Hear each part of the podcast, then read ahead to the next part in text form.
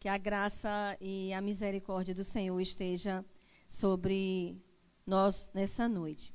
Precisamos pedir ao Espírito Santo de Deus que tudo que for realizado aqui vá conosco, caminhe conosco, entre no nosso coração, entre na nossa mente, desça para o nosso coração. Alguém já disse que a maior distância do mundo a ser percorrida é entre a mente e o coração. Porque muitas vezes nós sabemos todas as coisas, sabemos tudo que é certo. E nós não praticamos. Então, que hoje seja para nós um momento de reflexão, né, de, de cuidado com o que a palavra do Senhor diz. Quero agradecer aos, aos pastores, quero agradecer a liderança da SEV, a honra de estar aqui nessa noite. Aniversário da denominação da ação evangélica. Vocês que chegaram aqui há tantos anos atrás, 1938. É chão, como diz aqui no sertão. É muito chão. E quando eu vejo do mais jovem ao cabelo bem branquinho, eu fico tão feliz, porque são gerações que estão e estiveram lado a lado nessa história. Amém? Então, queridos, vamos abrir ou ligar a nossa Bíblia, porque hoje em dia eu ligo a Bíblia, ou abro a Bíblia, né? Mateus 9, versos 35 a 37.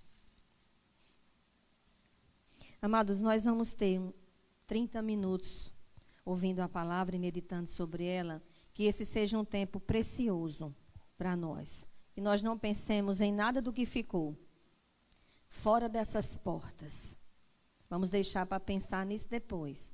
Mas nós vamos pensar agora na palavra do Senhor, começar o primeiro dia da semana, do jeito que tem que ser, ouvindo a palavra do Senhor. Diz assim a palavra de Deus. E percorria Jesus todas as cidades e povoados, ensinando nas sinagogas, pregando o evangelho do reino e curando toda sorte de enfermidades. Vendo ele as multidões, compadeceu-se delas, porque estavam aflitas e exaustas, como ovelhas que não têm pastor. E então se dirigiu aos seus discípulos, a seara, o campo, a cidade, a região, o país, o mundo é grande, mas os trabalhadores são poucos. Amém, queridos? Queria que você pensasse nesse título aí, né? Eu, um missionário. Talvez seja essa a nossa reflexão nessa noite. Eu sou um missionário? Pode adiantar, querido. Eu quero que você veja esse texto, só tem aí uma parte do, do texto que foi lido. Eu quero que você veja essas palavras que estão em negrito, elas estão sublinhadas, elas estão destacadas por uma razão. Diz assim: vendo ele, ele quem? Jesus.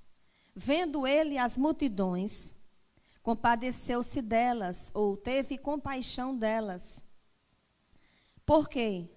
Elas estavam aflitas e exaustas como ovelhas que não têm pastor. Aí então o que é que acontece? E então Jesus se dirigiu a quem, queridos? Aos seus discípulos. A história foi escrita tantos anos atrás. Jesus está aqui. Os irmãos creem nisso? Ele chegou aqui antes de nós. Ele está sentado do seu lado ou está em pé. A presença dele enche esse lugar. E nessa noite, ele está se dirigindo a você, que é seu discípulo. E eu quero fazer uma pergunta para você. Esse é o começo da missão de Deus? Só foi aqui que Jesus, que Deus, que o Espírito Santo do Senhor se dirigiu àqueles que já tinham ouvido a sua voz, aqueles que lhe pertenciam? Esse diálogo aqui está escrito no capítulo 3 do livro de Gênesis. Porém, inimizade entre ti e a mulher, entre a tua descendência e o seu descendente. Este te ferirá a cabeça e tu lhe ferirás o calcanhar. Essa é a primeira proclamação do Evangelho de Jesus Cristo. Éden. Cenário de queda, de tragédia e de tristeza. Deus anuncia o Evangelho. Essa é a primeira pregação, é chamado pelo teólogo, pelos teólogos de o proto-evangelho, ou seja, o evangelho embrionário. É a primeira pregação do evangelho. Deus em missão. O primeiro missionário, pode-se assim dizer, foi o Senhor. Quem primeiro pregou o evangelho foi Deus. Deus está em missão. Lá no Éden, Deus, quando chegou depois da queda, pergunta assim: Adão, aonde você está? E ele diz assim: Porque eu estava nu, eu ouvi a tua voz e eu me escondi. Essa é a missão de Deus: procurar o homem enquanto ele está se escondendo e está fugindo. É a nossa missão hoje. As pessoas não correm para o Evangelho, elas correm dele. E nós temos que fazer o que Deus fez. Deus em missão, buscando redimir o homem e este se escondendo. Continua ao longo da Bíblia, sim, queridos. Em ti serão benditas todas as famílias da terra. Gênesis 17, Gênesis 12, 3b. Queridos, nós temos aí a chamada de Abraão. Deus continua a sua missão. Ele anunciou no Éden. Depois que ele anunciou, nós sabemos que houve a, a, a, a queda. Depois disso, Adão e Eva tiveram filhos. Filhos que um foi para a perdição, mas apesar de, de, da, do diabo ter feito a toda aquela trama para aniquilar a missão de Deus, ele não teve sucesso. Sabe por quê? Porque Deus sempre levanta pessoas. E em todas as épocas. E depois de Caim, de Abel, veio Sete, que significa o apontado ou o escolhido. E Deus levanta uma linhagem piedosa a partir de Sete. E ele vai andando e chama um homem numa cidade completamente idólatra. Numa cidade rodeada, queridos, por, por, multiplicidade de deuses, por paganismo, por altares corrompidos, ele tira um homem dessa cidade, da sua posição e diga: saia daí. Eu não sei de onde Deus lhe tirou, eu sei de onde ele me tirou. Me tirou de Ur dos caldeus, não geograficamente, mas no lugar mesmo que eu vivia, de idolatria. Talvez ele tenha feito isso com você. Nem todos que estão aqui na igreja nasceram em lares evangélicos. Ouviram falar de Jesus através de outras pessoas que também haviam sido salvas. Então Deus usou Abraão e disse que ele seria bênção. Não seria opção para Abraão ser uma bênção. Ele recebeu um imperativo: você tu, ou seja, você será uma bênção, você tem obrigação de ser uma bênção. Ele foi escolhido com um propósito. Irmão, Deus não chama ninguém para não fazer nada. Não existe ninguém, nem aqui, e nem o povo de Deus espalhado na face da terra que não possa contribuir com a missão de Deus. Então ele chamou Abraão. Isso terminou em Abraão? Não. Por que, é que eu estou mostrando o Antigo Testamento? Porque missão não é novidade neotestamentária, não. É veterotestamentária. Deus começou no livro de Gênesis. Foi caminhando ao longo da Bíblia. Ele chega aos profetas e ele levanta vários profetas para falarem lá daquele evangelho que já vinha sendo escrito não com o nome Jesus Cristo, mas apontando para ele. E nós chegamos ao profeta Isaías, um profeta que é considerado messiânico, porque foi o profeta que mais falou sobre Jesus. E lá no, no Isaías 49, 6b, ele diz: Também te dei como luz para os gentios, para seres a minha salvação até a extremidade da terra. Isaías não sabia o nome do Filho de Deus, mas no coração ele já via o Filho de Deus. O livro de Hebreus fala sobre isso. Que todas as pessoas do Antigo Testamento viram de onde? De longe. Não recebendo a concretização da promessa, mas vendo. Deus em missão. Pode adiantar, querido. Passando pelos profetas, nós chegamos ao Novo Testamento. Deus está em missão e a igreja é chamada a se juntar a Ele. A igreja, queridos, é filha da missão.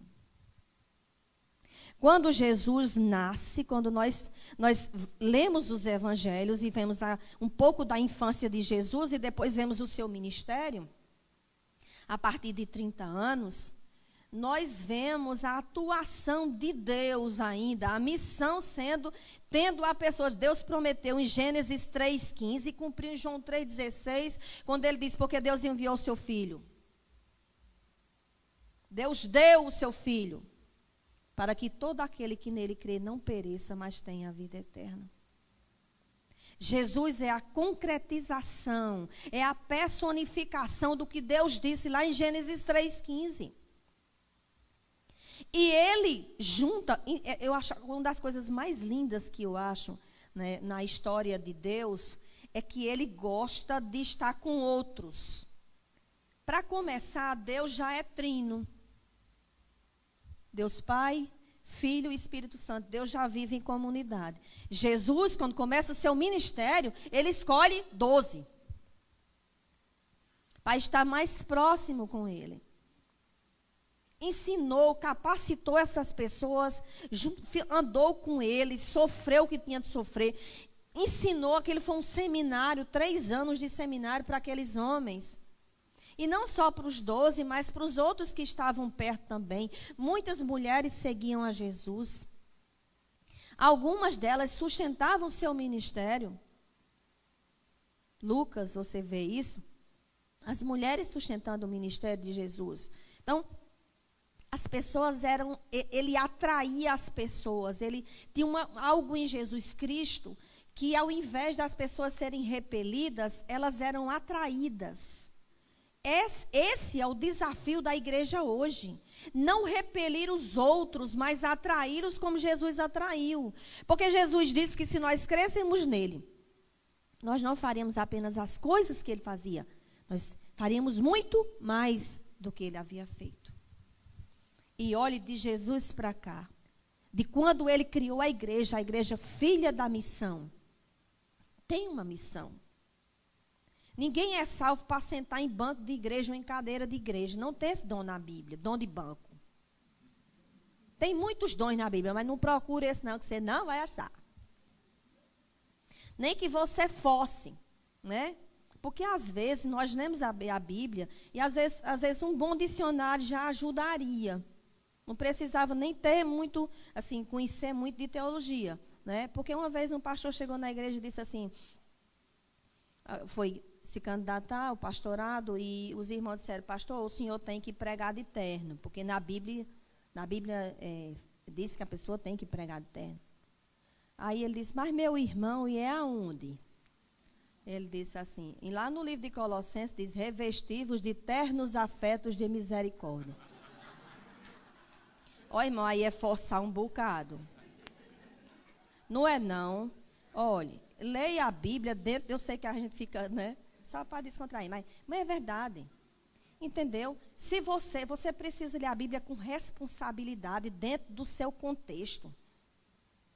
Jesus se, se dirigiu aos seus discípulos, só aqueles doze morreram aquela geração morreu, a gente não vai fazer mais nada, não? Vai ficar só olhando o mundo. Aqui, essa canção do, do que os jovens. Eu vou mostrar ao mundo. É nossa obrigação. Eu, eu não gosto nem dessa palavra obrigação, porque parece que a gente está com um revólver na cabeça, vai, você vai, você tem que ir. Né? Mas é um privilégio. É um privilégio. É um privilégio servir a Deus. Então, ao longo, pode adiantar, querida, ao longo do Evangelho de João, nós vemos o Pai enviando o Filho, o Pai e o Filho enviando o Espírito e a Trindade enviando a igreja. Aí é um reforço. Deus caminha no Antigo Testamento mostrando quem viria quando ele chega. O filho e o pai trazem o Espírito para ficar. No Antigo Testamento, a ação do Espírito Santo era esporádica para capacitação, né, para falar em episódios isolados, quando Jesus disse assim: Olha, eu vou. Porque se, e é preciso que eu vá. Porque se eu não for, o consolador não não virá. Então, queridos, a Trindade enviou a igreja. Essa história já tem muitos, já tem centenas de anos. Veja em todos os mártires bíblicos, todos os mártires, todas as testemunhas que passaram em toda a história eclesiástica. Você quer fazer parte dessa história? Quando Jesus chamar seu nome, porque você foi escolhido, Deus trouxe você para Ele. Aí, quando você comparecer dele, você vai ouvir assim: Muito bem, servo bom e fiel. Você foi fiel no pouco que eu lhe dei, que eu lhe confiei, que eu lhe capacitei. Eu vou colocar você sobre muito. Ou vai dizer de mim e de você assim: Você foi infiel. Eu lhe dei dons. Eu capacitei você. Você estudou. Mas você não quis corresponder àquilo que eu, que eu disse, te disse para fazer. Não enterre o que Deus lhe deu. Não enterre, porque tudo que nós temos, nós vamos dar conta um dia. Jesus não é apenas o enviado pelo Pai, mas agora ele é o remetente. Jesus foi enviado por Deus, mas ele diz em, em, em João, capítulo 20, verso 21, assim como o Pai me enviou, eu também vos envio. O Pai enviou o Filho, o Filho e o Pai enviaram o Espírito, o Espírito Santo. A triunidade de Deus enviou a igreja. E eles agora nos enviaram ao mundo. Você já pensou? Vocês já pensaram, queridos, que nós não estaríamos aqui se eles não tivessem ouvido e obedecido a voz de Deus? Nós não estaríamos aqui sentados. A igreja não é um shopping center. É um lugar de treinamento. Sabe por que eu digo isso, queridos? Porque muitas pessoas têm uma visão errada da igreja. A pessoa diz assim: não, eu vou para a igreja domingo, eu preciso me encontrar com fulano. Ou eu, eu tenho que perguntar alguma coisa a alguém. Ou eu vendia não sei quem, vou receber o dinheiro domingo. Isso não está errado, não. Você, pelo amor de Deus, não estou dizendo que você, você é revendedor de alguma coisa, se você faz isso. Né? Não tem problema nenhum. Agora, a motivação certa de vir à igreja é a busca ao Senhor e da sua vontade para a nossa vida. Então, a igreja não é um shopping center, não é um lugar de, de encontro, não é um clube social. A igreja é, a, é o lugar dos remidos de Deus, que estão aqui para serem capacitados para realizar uma missão. Aí eu botei de novo. Eu, um missionário? Será que você se considera um missionário? A primeira vez, quando eu me converti, a primeira vez que eu fui para uma escola dominical, esse era um, o tema da lição. E era uma revista. Eu, um missionário, aí eu disse assim, isso aí não é para mim não. Porque eu me converti, mas eu acho que, né, a gente sempre acha que é para o outro. E agora eu quero mostrar para vocês a diferença entre mentalidade missionária e mentalidade missional. A mentalidade missionária vê assim: ela vê a missão como algo que é feito por poucos e longe. A pessoa diz assim: ah, fulano vai ser missionário, vai ser missionário na África. Irmãos, tem a, nós temos a nossa África. Aqui perto tem, aqui em Teixeira tem África. Pessoas, crianças com dois anos de idade, com cinco quilos. Elas têm fome só de pão? Têm fome do pão da vida mas também tem fome do pão da padaria. E esse é o trabalho que eu vi no resumo que o pastor John leu. A preocupação do, do evangelho integral. Irmãos, nós não temos departamentos. Nós não temos áreas em que Deus pode ou não pode agir. Não, senhor ou senhora. Nós somos um ser por inteiro. Nós não somos repartidos. Às vezes, se eu fiz uma pergunta a vocês, o que é que vocês realizaram hoje que foi secular e o que é que foi sagrado? Tem mais isso na vida do cristão? Não, viu? Tudo o que eu fizer, se eu comer, se eu beber, ou eu fizer qualquer outra coisa, é para a glória de Deus, disse o apóstolo Paulo. Eu não posso ser cristão aqui dentro Amanhã no colégio eu sei igual cão. Ruim que só falta de fôlego. Não, a gente não pode sair daí, dessa, por essa, passar por essas portas e achar que a missão é aqui. Ou a missão é um dia da semana, ah, se eu puder, eu venho para o grupo das mulheres, ou eu vou para o dos homens. Eu vou. Não, a nossa vida é missionária. Não tem férias para missionário, não. Não, não estou dizendo assim que a pessoa não vai tirar uns dias, né? Para né, descansar. Mas a, as nossas férias serão no lar celestial. Agora é para trabalhar, meu filho. Né? Enquanto é dia. Depois vai chegar um tempo que a gente não vai trabalhar mais.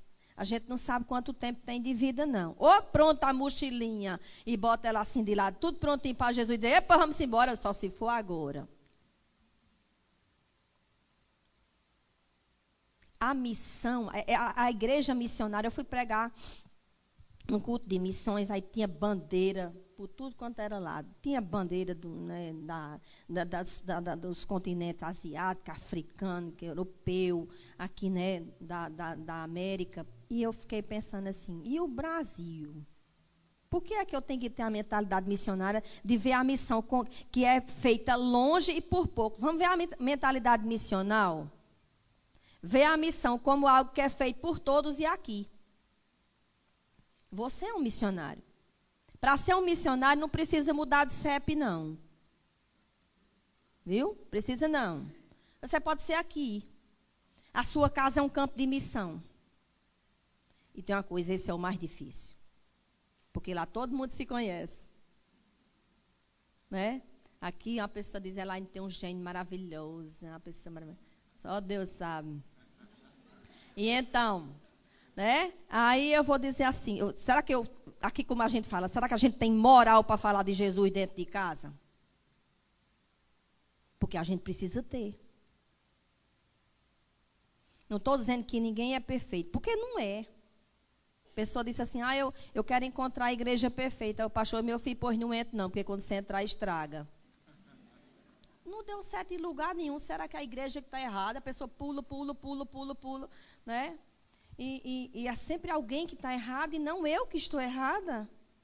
Será que não é que acontece alguma coisa dentro de mim que eu não me adapto em lugar nenhum, porque eu quero que as coisas sejam como eu quero? Não é preciso ser mudado de CEP, não. Você pode ficar na sua cidade mesmo, no seu bairro, na sua rua. Me deixe dizer uma coisa para você. A missão deve nos levar além das paredes do templo. Aqui é momento de comunhão aqui é momento de, de, em que nós nos encontramos, em que somos capacitados, somos treinados, somos consolados, somos abraçados pelos irmãos, porque a vida em comunidade é maravilhosa. Ninguém pode ser igreja sozinho.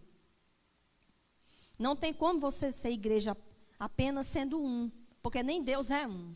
Aí você quer ser. Você fazer um culto em casa, aí você você bate o escanteio, Aí você cabeceia para fazer o gol, você mesmo defende. E você bate o tiro de meta. Não dá, não. Num culto maravilhoso como esse, nós tivemos várias, vários momentos importantes. Porque muitas pessoas prepararam. E nós preparamos o nosso coração em casa para receber a palavra. Porque muitas vezes a gente traz o coração fechado para cá.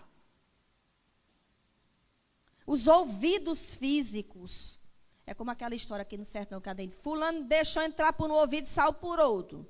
Isso quer dizer que você não, nem ligou. Não está nem aí. Os nossos ouvidos físicos ouvem. Os espirituais precisam reter. Reter a palavra de Deus.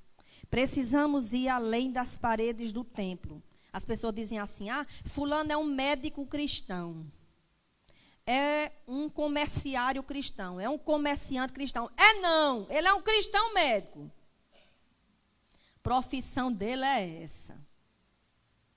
Ser cristão é a primeira coisa, é o que nós somos. As outras coisas nós adquirimos. A nossa essência é Ele, é Cristo. Nascemos para Ele, vivemos para Ele. E quando morrermos, seremos dele porque o veremos face a face. É fechar os olhinhos aqui e abrir e vê-lo lá, esperando. Mas enquanto a gente não vai para lá, a nossa missão é aqui, com os olhos bem abertos, além das paredes do templo, usando o nosso tempo. O apóstolo Paulo disse, disse, que nós devemos remir o tempo. O que é remir o tempo? É aproveitar. Irmãos, o tempo não para e nem volta. O que já tinha que ser feito e não foi, já foi. Mas nós podemos escrever a nossa história. Todos os dias, Deus nos dá uma, uma página em branco. E a gente escreve a história, a nossa história. Somos agentes da missão. Ocupe seu lugar na história de Deus. Irmãos, a gente leu hoje sobre Abraão. A gente ouviu sobre Isaías. Nós temos, como diz o livro de Hebreus, uma nuvem de testemunhas. Todas essas pessoas tiveram um papel na missão de Deus. Eu quero saber o que é que eu já escrevi, o que você já escreveu e o que ainda falta ser escrito sobre cada um de nós na nossa missão. Você não foi salvo para frequentar apenas uma igreja. Frequentar uma igreja é muito bom. A comunhão com os irmãos é muito boa. Mas o nosso papel, a nossa função, a nossa razão de existir é Ele. A nossa profissão, eu li, quando eu sofri o acidente de automóvel há 35 anos, eu li um livro de João Carlos Pet. Ele era Minha profissão é andar. Ele sofreu um acidente muito grave de, de, de automóvel e ele fez disso um, é, um objetivo na vida, conseguir ficar de pé. Ele teve lesões muito graves. Minha profissão é andar. Se nós tivermos que escrever um livro nessa vida, é dizer, minha profissão é ser cristão. Eu tenho 24 horas no dia para dividir e encontrar tempo para realizar a missão do Senhor. Ninguém é tão ocupado que não possa falar de Jesus a outra pessoa que está perto. Você vai para um consultório médico, você vai para uma fila de banco, você está na sua escola, você está no seu trabalho, em qualquer lugar, você é um missionário. A igreja, queridos, ela só tem razão de existir se for para os outros. Jesus não viveu para si. Ele viveu para os outros. Jesus, nem na hora de sua morte, ele pensou nele mesmo. Apesar das dores que ele estava sentindo, das dores terríveis. Ele foi severamente torturado. Ele recebeu os açoites que, era dada, que eram dados com um chicote chamado flagelo. Meus irmãos, o nome já é um desmantelo flagelo. Ele era tiras de couro com, pe com pedaços de ossos e uma bolinha de chumbo. Quando alguém batia, abria a carne de outra pessoa. Era tão difícil, era tão pesada essa tortura, que muitos condenados à morte morriam na, na, na hora de, da, da, do, chicote, do chicoteamento, na hora dos açoites. E Jesus resistiu a noite inteira. Ele apanhou a noite toda.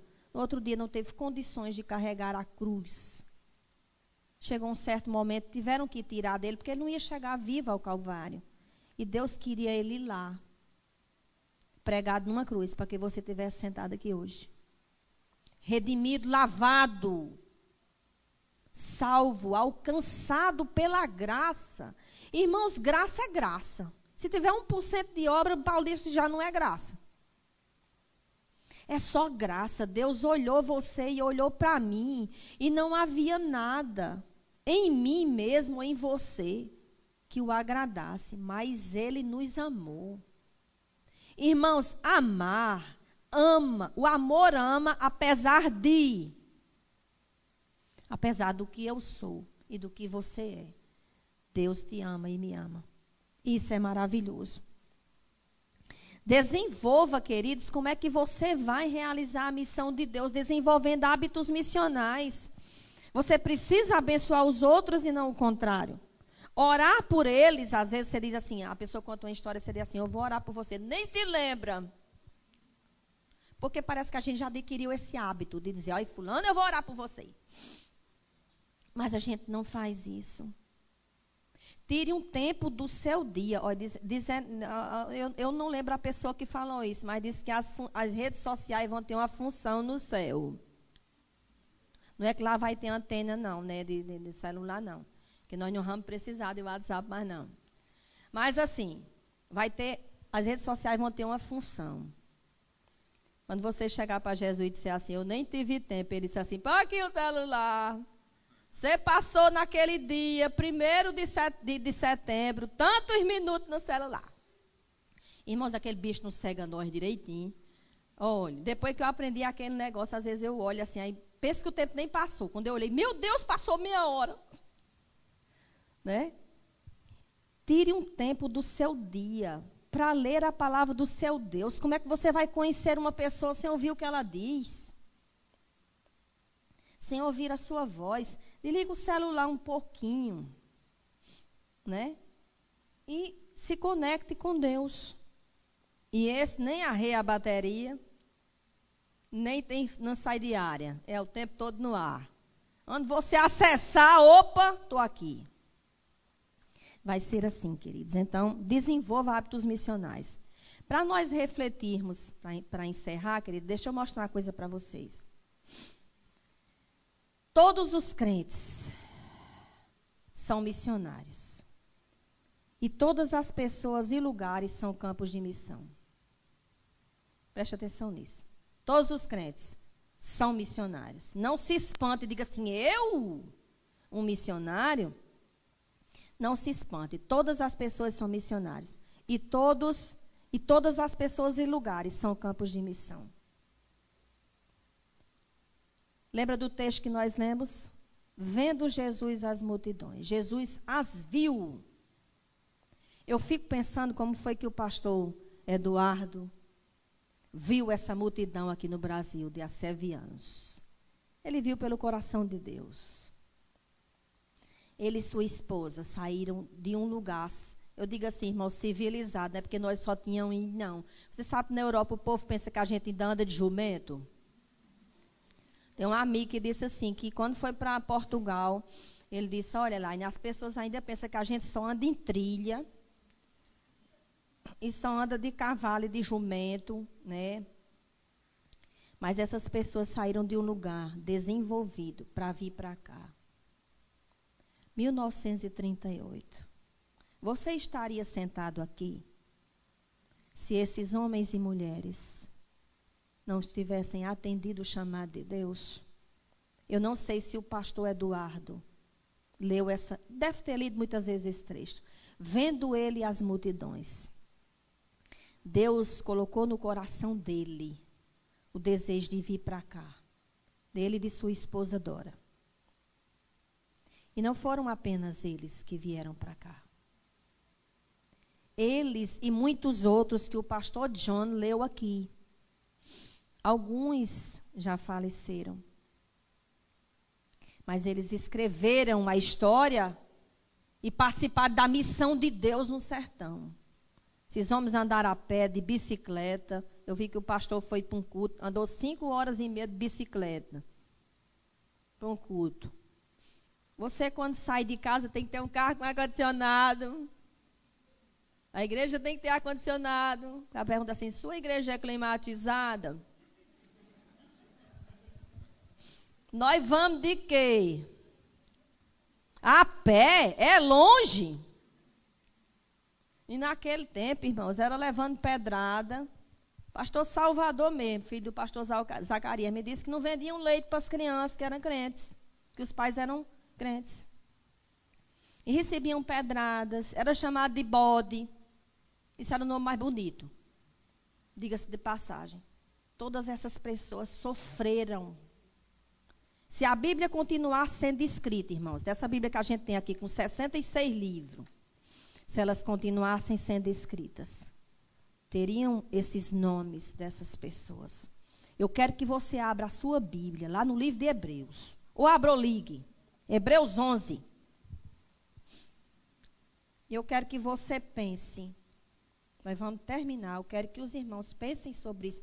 Por favor, se você se lembrar de nada mais Lembre disso hoje. Hebreus 11.